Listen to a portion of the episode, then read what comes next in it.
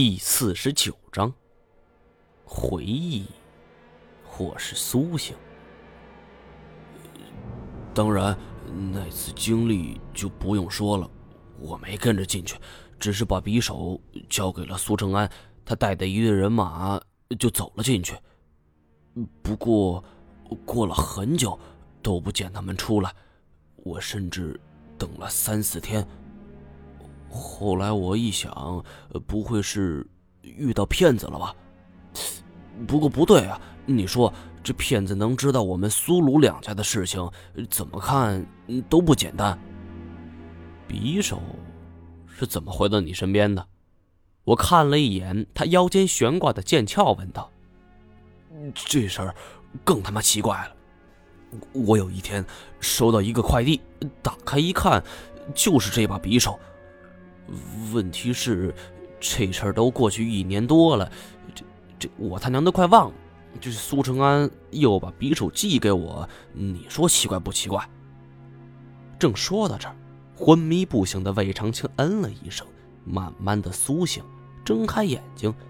这防毒面具是歪倒在一旁，脸皮是紧贴着地面，大口大口喘着粗气儿。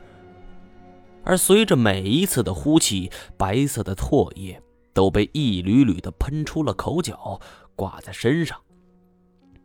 鲁长德是赶忙上前把他给扶了起来，来，老哥，好好点没？鲁长青是浑身哆嗦个不停，眼睛里布满着血丝，脸色一会儿青一会儿红，再也不像之前那么白了。这时。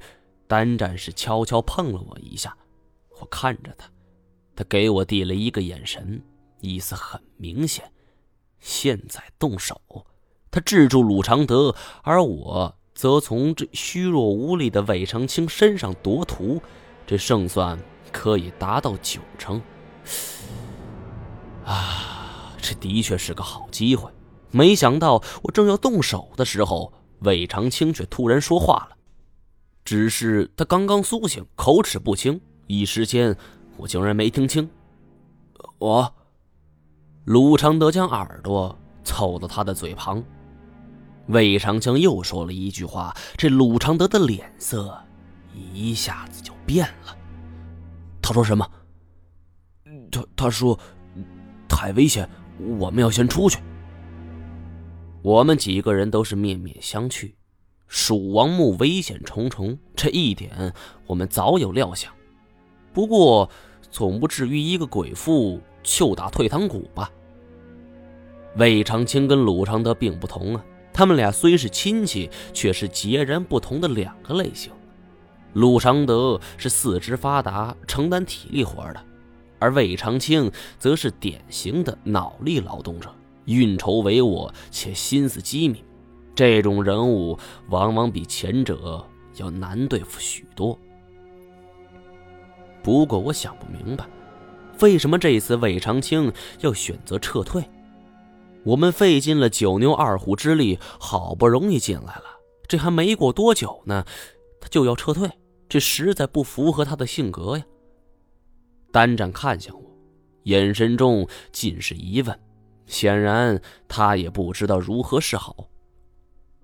我回头看看，蹲下身子来看着魏长青。咱们要出去也不是不行，但是你得给我一个理由，为什么要撤退？魏长青抖得更加厉害了，这声音都颤了音儿。毒，毒毒，是是假的。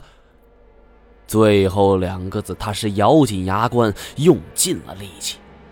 这短短一句话，让我是目瞪口呆呀！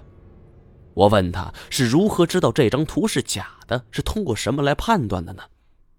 不过以他这种状态，显然不适合回答这种问题。好半天，他都没缓过来。我也担心这种看不见摸不着的鬼妇会再次悄无声息的演上来，只好暂时决定退出墓道。这二进宫也没有任何的收获，每一个人都是心灰意冷，这一点从每个人的表情上就能够看出来。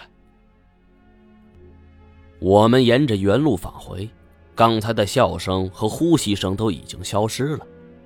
而就在我们走到岔路口，也就是左右腿交汇的时候，发现没有路了。面前是一整面墙壁，花岗岩材质牢牢地挡住了去路。这是什么时候出现的？我们几个人都是一脸懵逼的表情，不知道该如何是好。鲁常德是已经失去耐心了，拿出了破碎机，都闪开！伴随着刺耳的切割声，鲁常德在前方工作，而我们在后方照顾魏长青。这时候，是我们夺回人皮鼠王图的最佳时机。但是魏长青的一番话，却令我犹豫了。他说这幅图是假的，这句话，他到底是实话呢，还是故意诓我？以往，我遇到过不少有心机之人，但是像这种让我时刻保持警惕的魏长青，还是第一个。单战可不计较那些呀，他来这儿的目的，那就是要拿回图。山烟寨民风淳朴，誓守诺言。人皮鼠王墓图，在他们看来比什么都重要。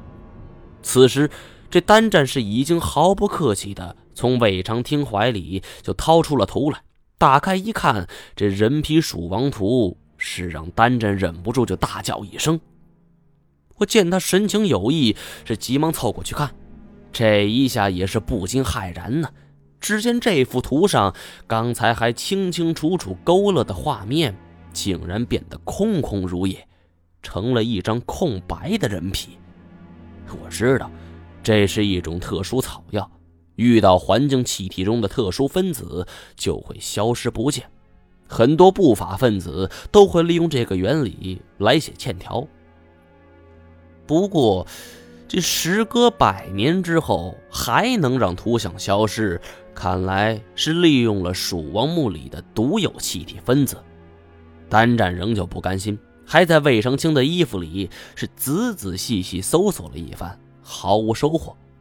我定了定神，得抓紧时间想出一个万全之策。